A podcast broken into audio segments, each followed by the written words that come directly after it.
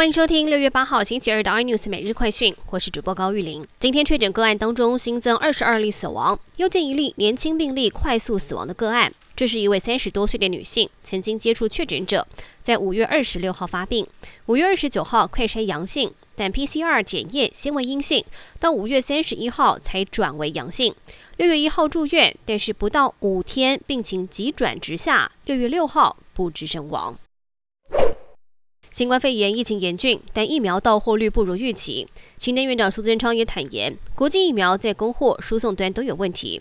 陈时中则解释，本来已经签约的 COVAX 疫苗要等到七月才能够进来，而 AZ 疫苗需要往后延一个月。莫德纳疫苗则是比较稳定，预估第三季会有几十万剂先抵台。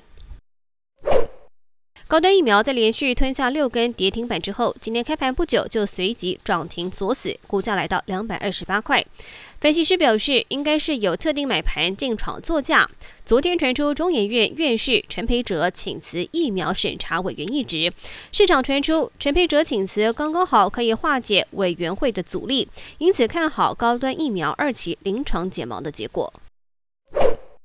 前云林县长张荣卫才刚刚获得假释出狱，被爆料特权打疫苗。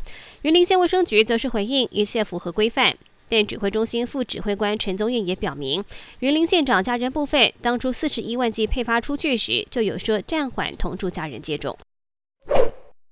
这是时代的眼泪。受到新冠肺炎疫情影响，台湾手扒鸡始祖香鸡城直营店新庄龙安店也宣布，庞大的店面因为经不起没有内容收入的冲击，所以即日起无限期停业，让不少饕客相当扼腕。更多新闻内容请锁定有线电视八十八 MOD 五零四 iNews 最正晚报，或上 YouTube 搜寻三零 iNews。感谢台湾最大 Podcast 公司声浪技术支持。